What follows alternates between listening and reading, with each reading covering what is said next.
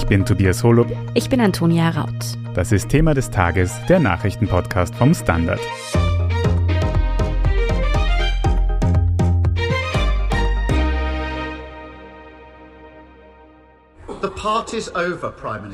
Die Party ist gelaufen, Premierminister, sagt Keir Starmer, Oppositionsführer zu Boris Johnson.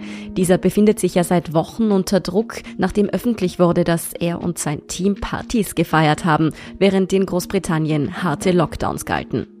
Nun wurde auch noch bekannt, dass eine Geburtstagsfeier für Johnson abgehalten wurde, bei der ebenfalls gegen die Regeln verstoßen wurde. In the name of God, go. In Gottes Namen geh, fordert da sogar ein konservativer Parteikollege von Boris Johnson. Ja, ob der britische Premierminister diese Krise noch überstehen kann, das fragen wir heute Großbritannien-Korrespondent Sebastian Borger. Sebastian, es gibt ja einen neuerlichen Partyskandal um Boris Johnson. Was war da genau los? Das war im Juni 2020. Der Premierminister war im Dienst, besuchte eine Primarschule, wo für ihn gesungen wurde, denn er hatte Geburtstag. Dann kam er zurück in die Downing Street und da wurde dann schon wieder für ihn gesungen, nämlich im Kabinettssaal im Erdgeschoss der Downing Street. Hatten sich Mitarbeiter versammelt, man weiß nicht genau wie viele. Hier der Fernsehsender ITV sprach von bis zu 30. Das wird in der Downing Street dementiert, da ist von weniger Leuten die Rede. Die hätten sich also versammelt, hätten für den Premierminister gesungen, hätten ihm ein einen Kuchen übergeben und dann sei man nach etwa zehn Minuten wieder auseinandergegangen. Zu den Teilnehmern gehörte auch die damalige Verlobte, jetzige Frau Carrie und deren äh, Innenarchitektin, die etwas äh, zweifelhaften Ruhm dadurch genießt, dass sie verantwortlich ist für die unfassbar teure Neudekoration der Wohnung über der mhm. Nummer 11 in der Downing Street, wo ja das Ehepaar Johnson wohnt diese Geburtstagsparty, wenn sie wirklich nur zehn Minuten gedauert hat, die wäre jetzt an sich vielleicht noch nicht so ein Skandal gewesen, aber es ist ja eben nicht die erste Party, die Boris Johnson in den vergangenen Wochen in Teufels Küche gebracht hat. Kannst du uns noch einmal kurz einen Überblick verschaffen, wo da wie und wann gefeiert wurde und wie das bekannt geworden ist? Es handelt sich bei euch um Optimisten, denn ihr wollt einen kurzen Überblick. Das wird jetzt aber doch ein bisschen dauern, ehrlich gesagt. Also, es ist ja Teil des Problems, finde ich, dass wir seit Wochen unentwegt mit immer neuen, ähnlichen Entwicklungen konfrontiert sind.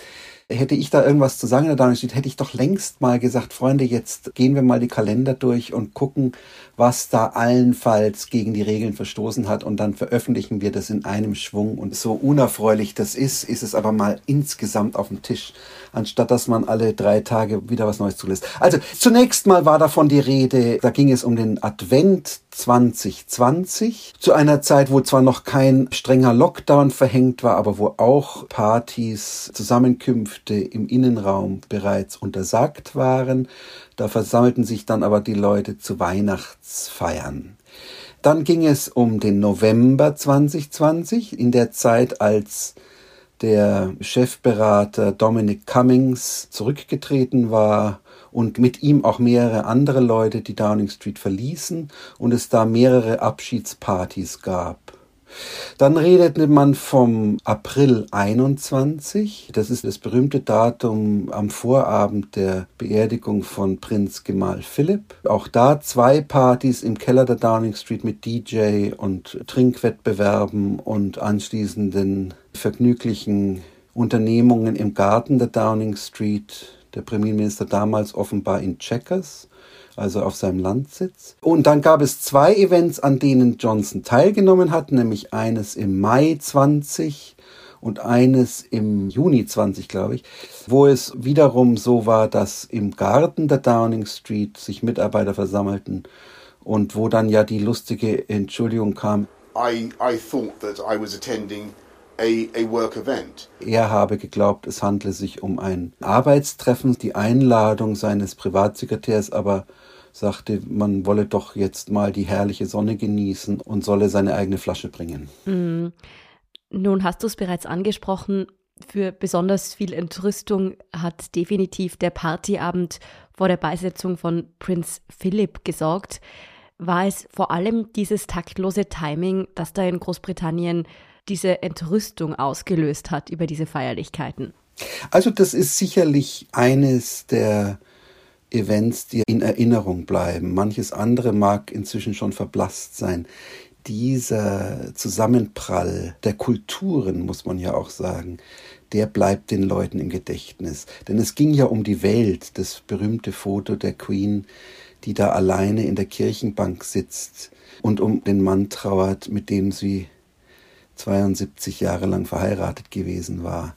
Und damit also ganz klar das Symbol und das Zeichen an die Bevölkerung und an die Welt, in diesem Land gibt es Regeln und die werden eingehalten, von oben bis unten. Und am Abend zuvor ist am Regierungssitz der Downing Street in einer Zeit, in der ja offiziell natürlich Staatstrauer herrschte, gehen da die jungen Mitarbeiter hin und saufen sich die Hucke voll. Das bleibt im Gedächtnis. Ich meine, nicht umsonst musste sich Johnson dafür ja persönlich bei der Königin entschuldigen. Kann man jetzt auch wieder sagen, das ist doch der Queen vollkommen egal, was die da in der Downing Street machen. Ja, kann sein, aber den Leuten ist es eben nicht egal. Wie gut ist denn diese Entschuldigung jetzt angekommen? Oder anders gefragt, wie groß ist weiterhin die Empörung über diese Regelverstöße?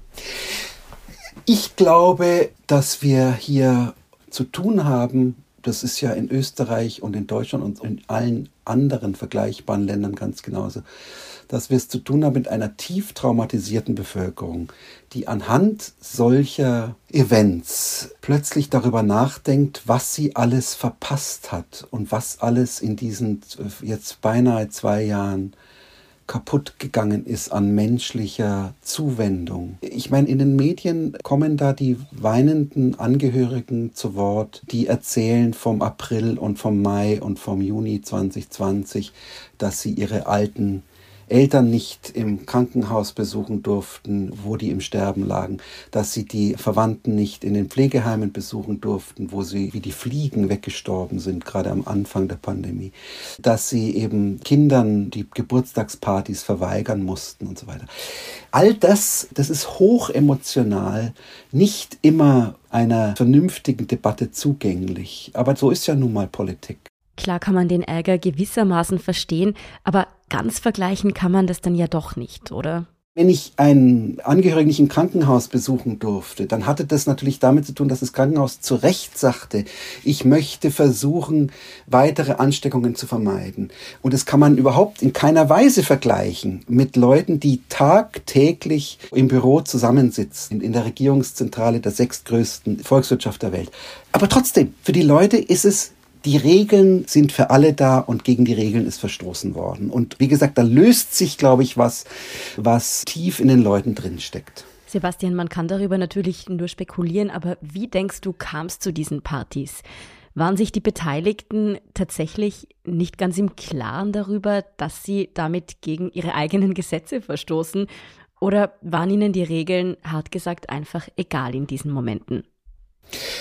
Na, ich denke, das wird wie immer in solchen Fällen eine Mischung sein daraus. Es ist natürlich, wenn ich in einem Work Bubble stecke, ganz egal, ob das jetzt die Führung eines großen Unternehmens ist oder ob das im Elektrizitätswerk ist oder ob es halt in der Downing Street ist, wo ich ein kleines Team von Leuten brauche, die auch in der Zeit, wo doch weite Teile des Landes hier wie dort im Homeoffice gearbeitet haben, die aber müssen täglich zusammenkommen. Da entwickelt entwickelt sich natürlich auch ein Corps d'Esprit und es ist auch von der epidemiologischen Seite her, irgendwann haben sich alle angesteckt, die sich anstecken können und die Pandemie war ohnehin natürlich durch London durchgezogen, schon im Februar, März, Anfang April 20 und anschließend stark zurückgegangen. Aber ich glaube wirklich, da entwickelt sich dann auch eine Gruppendynamik, die sagt, da wir ja sowieso unentwegt zusammenhängen, können wir auch uns in den Garten stellen und ein Glas Wein trinken. Ich muss ehrlich sagen, das finde ich entschuldbar. Was, glaube ich, die Leute eben viel stärker betrifft und was ja auch im Sinne der Pandemiebekämpfung wirklich fatal ist, sind die Partys im Haus, hm. wo wir ja wissen, dass die Ansteckungsgefahr viel, viel, viel größer ist, als wenn man sich draußen in einigermaßen vernünftigen Abstand in dem herrlichen Frühjahr 2020 und Sommer 2020 hinstellt und ein Glas Wein zusammentrinkt. Wie sich diese Partys aus dem Jahr 2020 nun also auf Boris Johnsons weitere politische Karriere auswirken könnten, darüber sprechen wir nach einer kurzen Pause. Bleiben Sie dran. Ein Job mit mehr Verantwortung wäre super. Ich will eine bessere Work-Life-Balance. Es muss ganz einfach Spaß machen. Welchen Weg Sie auch einschlagen möchten. Er beginnt bei den Stellenanzeigen im Standard. Jetzt Jobsuche starten auf Jobs der Standard.at. Schauen wir mal ein bisschen weiter auf die Politik von Boris Johnson. Wie fest sitzt Boris Johnson eigentlich im Sattel? Wie erfolgreich war zum Beispiel seine Corona-Politik im Großen in den letzten Monaten und Jahren? Na, ich würde sagen, dass die Briten, und es ist ja nun Johnson, wenn man mal die Regionen Schottland, Wales und Nordirland beiseite lässt, die jeweils etwas eigene Regeln hatten, zum Teil etwas anderen Kurs gefahren sind. Aber konzentrieren wir uns auf England und auf Johnson. Am Anfang ist es komplett schief gegangen. Das ist ja viel beschrieben worden. Da war ja kurzzeitig davon die Rede, dass sie die Herdenimmunität einführen wollten. Und äh, dann haben sie viel zu spät den ersten Lockdown eingeführt und haben dadurch in Kauf genommen, dass die Todeszahlen ja immer noch im Europavergleich sehr, sehr hoch sind. Also vergleichbar in Europa nur noch mit Italien und inzwischen auch mit den Mittelosteuropäern. Die anderen sind alle viel tiefer. Dann kam die Entscheidung zugunsten des Alleingangs bei den Impfstoffen. Das hat ja natürlich nun wirklich sehr gut geklappt. Da hat sich die britische Initiative bewährt. Und jetzt, sagen wir mal, in den letzten Monaten hat er ja seit Juli, dem berühmten Freedom Day, eigentlich die Sache laufen lassen und hat dann nur kurz vor Weihnachten endlich das gemacht, was Wissenschaftler natürlich längst gefordert haben, nämlich die Maskenpflicht wieder gesetzlich eingeführt Vorher war es nur eine Empfehlung gewesen. Aber er hat gegen den Rat der Wissenschaftler eben keinerlei Anstalten gemacht, wiederum über Weihnachten und Silvester einen Lockdown zu verhängen. Und da muss ich jetzt sagen, das scheint mir die richtige Entscheidung gewesen zu sein. In der Abwägung zwischen Pandemieverlauf, der Frage, wie entwickelt sich die Omikron-Variante und der ja bestehenden Erkenntnis, dass man mit Lockdowns auch großen Schaden anrichtet im Gesundheitssystem, in der Psyche der Menschen und natürlich nicht zuletzt in der Volkswirtschaft. Da würde ich jetzt sagen, hat er auch Glück gehabt, ist gar keine Frage, dass eben Omikron sich herausgestellt hat als zwar sehr infektiöse Variante, aber doch eine, bei der der Krankheitsverlauf sich erkennbar in erträglicheren Bahnen bewegt als bei dem, was wir bisher gewohnt waren. Und da kommt natürlich auch dazu, dass die Booster-Kampagne äh, früh eingesetzt hat und einstweilen recht erfolgreich ist. Wir haben vorher schon gehört, dass auch konservative Abgeordnete Boris Johnson lieber loswerden würden. Geht es seinen Parteikolleginnen und Kollegen da wirklich um diese konkreten Skandale oder würden die vielleicht ihn auch gern aus anderen Gründen loswerden und wittern hier eine günstige Gelegenheit? Na, die letztere Gruppe gibt es natürlich. Das sind diejenigen vom liberal-konservativen Flügel, die auch natürlich für den EU-Verbleib waren ursprünglich und die nur mit Zähneknirschen Johnsons Installation als Premierminister zugeschaut haben und sozusagen ihr Pulver trocken gehalten haben. Die werden jetzt, wenn sich eine Gelegenheit ergibt, sicherlich zu seinem Rücktritt beitragen. Wobei ich mich ein bisschen frage, ob sie sich damit einen Gefallen tun, denn die Nachfolgekandidaten, über die wir vielleicht auch noch sprechen, sind jetzt auch nicht gerade nach deren Geschmack. Aber das ist nur eine vergleichsweise kleine Gruppe. Die größere Gruppe sind diejenigen Abgeordneten, die 2019 bei dem ja doch recht erstaunlichen, beinahe erdrutschartigen Sieg ins Parlament kamen. Viele in Wahlkreisen, die vorher jahrzehntelang stets Labour gewählt hatten. Und wer sind diese Abgeordneten, denen Johnson da nun wirklich wegen dieser Eskapaden ein Dorn im Auge ist? Das sind überwiegend jüngere Leute, also aus der Millennial-Generation. Das sind oft Leute, die mit Politik gar nicht wahnsinnig viel am Hut haben, sondern die vom Brexit politisiert worden waren. Das sind Leute, würde ich sagen, deren Politikverständnis sehr viel mehr auf Transaktion beruht. Wenn du für meinen Wahlkreis was Positives machst, dann unterstütze ich dich. Und wenn du aber das nicht machst und wenn du sozusagen keine Popularität mehr hast, dann stürzt sich dich. Das ist eine Entwicklung, die sicherlich verstärkt ist, auch durch die Pandemie, weil man früher natürlich gerade neue Fraktionsmitglieder erstmal ein bisschen in Kuratel genommen hat und sozusagen eingewiesen hat in die geltenden Regeln von Westminster. Das ist diesmal bei dieser Generation ausgeblieben. Und es ist teilweise, glaube ich, auch ein Generationsbruch. Das sind eben sehr viel individualistischere Leute, für die Politik auch vielleicht nicht unbedingt ihr Lebenszweck ist und die sehr viel kühler auf die konservative Partei und deren Wählbarkeit schauen als vielleicht die Generation davor.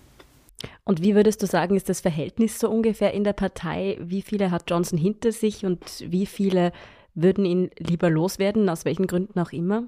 Ganz schwer zu sagen. Die Partei spielt ja nur indirekt eine Rolle, indem sie natürlich auf die Abgeordneten einwirkt.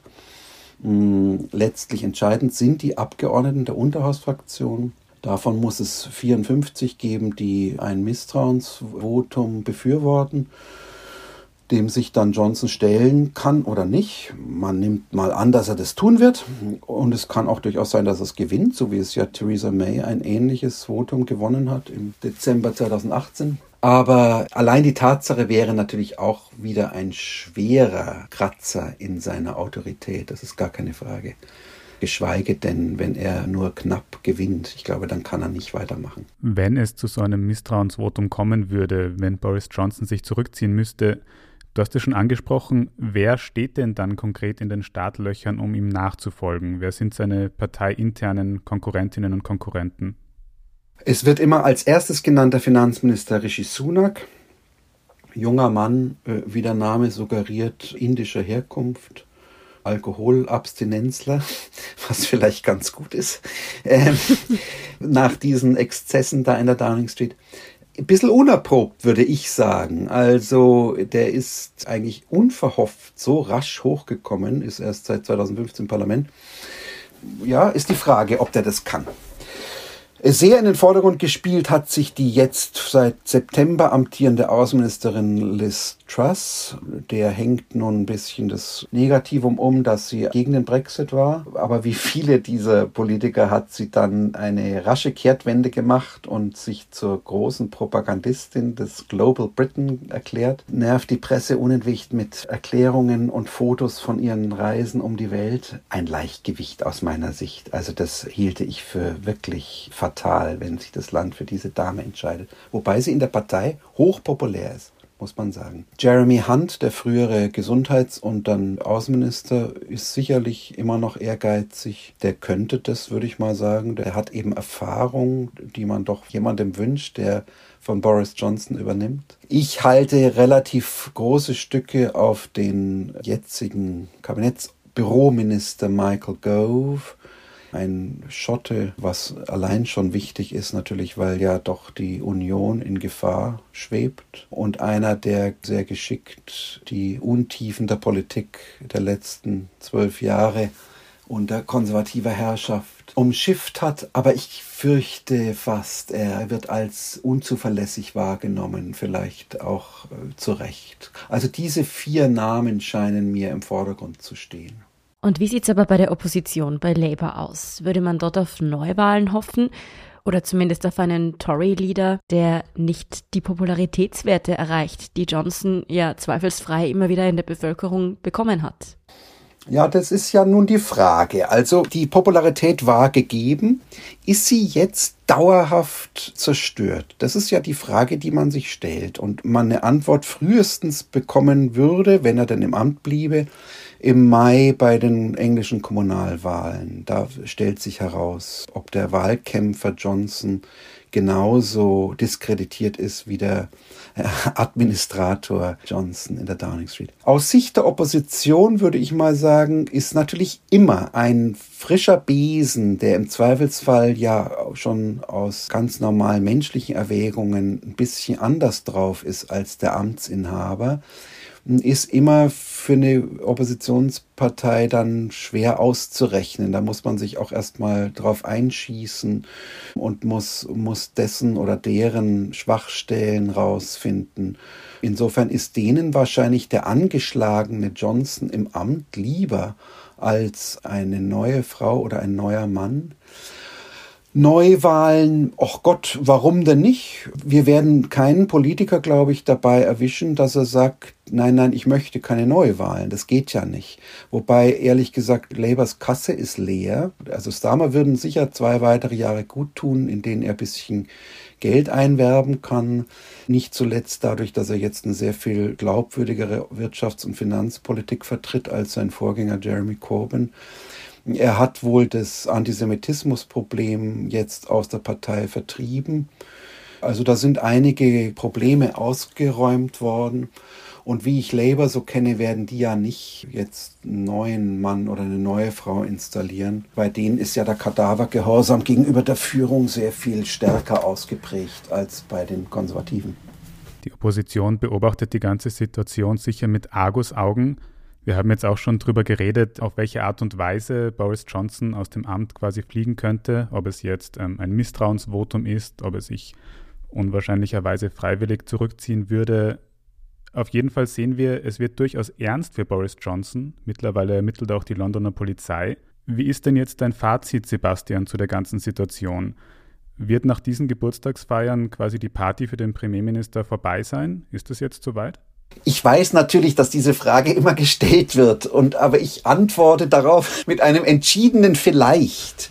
Äh, ich finde wirklich es ganz schwer vorherzusagen, weil man hat doch als Beobachter dieses Car Crash in der Downing Street seit fast drei Jahren jetzt hat man ja schon mindestens fünfmal gedacht, es kann nicht wahr sein, dass dieser Mensch das weiter schafft. Also er hat das Parlament aufgelöst und es wurde vom Supreme Court als illegal, als glatt illegal äh, entlarvt.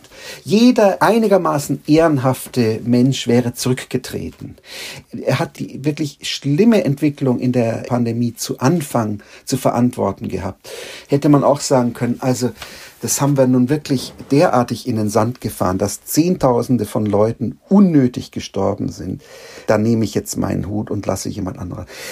Nein, das ist aber halt nun mal nicht sein Stil. Und ich bin nicht ganz sicher, wie weit jetzt die berechtigte Empörung der Bevölkerung und auch in Teilen der Partei wirklich geht.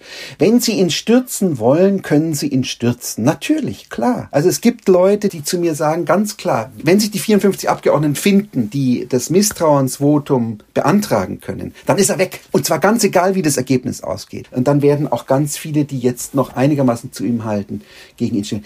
Ja, okay, kann sein. Ich wage es nicht vorherzusagen. Der Mann ist ja ein Phänomen wirklich gewesen, schon von Kindesbeinen an, wie wir schon einem seiner Schulreports entnehmen können. Er hat immer wieder sich aus der Schlinge gezogen. Ich würde nicht darauf wetten, weder darauf, dass er überlebt, noch darauf, dass er gehen muss. Tipps für mögliche Wetten auf ein politisches Bestehen von Boris Johnson gibt es von dir also nicht. Trotzdem vielen Dank für diese Analyse, Sebastian Borger. Hat Spaß gemacht, danke. Wir sind gleich zurück.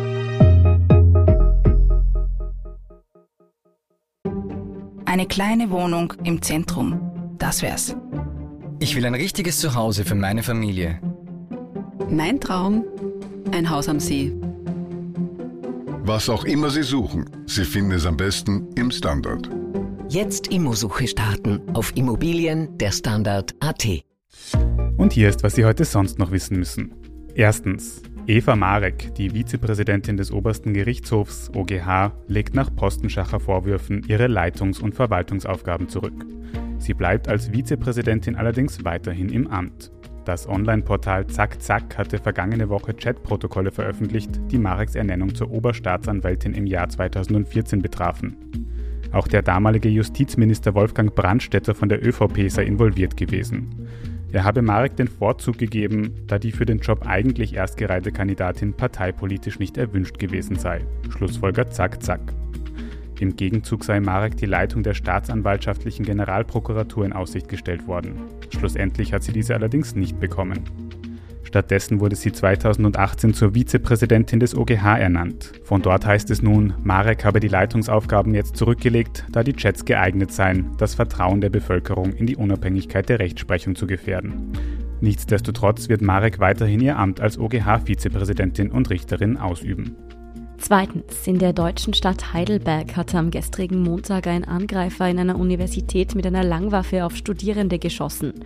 Dabei ist eine junge Frau ums Leben gekommen, drei weitere Personen wurden verletzt. Auch der 18-jährige Täter ist tot, wie die lokale Polizei bestätigt. Er sei selbst Student gewesen. Kurz vor der Schussabgabe habe er eine WhatsApp-Nachricht abgeschickt. Details dazu gibt die Polizei nicht bekannt. Auch das Motiv des Täters ist noch nicht geklärt. Drittens. Der Europäische Gerichtshof für Menschenrechte hat die Türkei wegen der Inhaftierung des deutsch-türkischen Journalisten Dennis Yüksel verurteilt. Das Vorgehen der Türkei habe Menschenrechte auf Freiheit, Sicherheit und freie Meinungsäußerung verletzt, heißt es in dem Urteil. Ankara muss dem Journalisten nun eine Entschädigung in Höhe von 13.300 Euro zahlen. Das Urteil ist jedoch noch nicht rechtskräftig. Der Weltkorrespondent Yüksel war von Februar 2017 bis Februar 2018 ohne Anklageschrift in einem türkischen Hochsicherheitsgefängnis inhaftiert gewesen. Nach seiner Ausreise nach Deutschland wurde er wegen angeblicher Terrorpropaganda für die verbotene kurdische Arbeiterpartei PKK zu einer Haftstrafe verurteilt. Das Verfahren befindet sich aktuell in Revision. Und viertens, die Australian Open waren bisher ja vor allem vom Einreiseskandal um Novak Djokovic überschattet worden. In dessen Abwesenheit konnte sich nun der Spanier Rafael Nadal im Viertelfinale in fünf Sätzen gegen seinen Konkurrenten Denis Shapovalov durchsetzen. Weil auch der Schweizer Roger Federer dieses Jahr fehlt, würde sich Nadal mit einem Sieg in Melbourne zum alleinigen Grand Slam Rekordhalter krönen. Das Halbfinale der Australian Open findet am Freitag statt. Wie das Spiel zwischen Nadal und Shapovalov genau abgelaufen ist und alles weitere zum aktuellen Weltgeschehen finden Sie wie immer auf der Standard.at. Danke fürs Zuhören und all jenen, die uns auf Apple Podcasts oder Spotify folgen, uns eine nette Rezension geschrieben oder eine 5-Sterne-Bewertung gegeben haben. Und ein ganz besonders großes Dankeschön all jenen, die unsere Arbeit mit einem Standard-Abo oder einem Premium-Abo über Apple Podcasts unterstützen. Das hilft uns wirklich sehr, also gerne auch Freundinnen und Freunden weiterempfehlen. Verbesserungsvorschläge und Themenideen schicken Sie uns am besten an podcast.derstandard.at. Ich bin Antonia Raut. Ich bin Tobias Holub. Baba und bis zum nächsten Mal.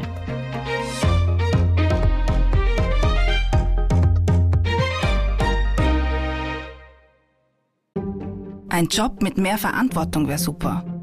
Ich will eine bessere Work-Life-Balance. Es muss ganz einfach Spaß machen. Welchen Weg Sie auch einschlagen möchten. Er beginnt bei den Stellenanzeigen im Standard. Jetzt Jobsuche starten auf Jobs der Standard.at.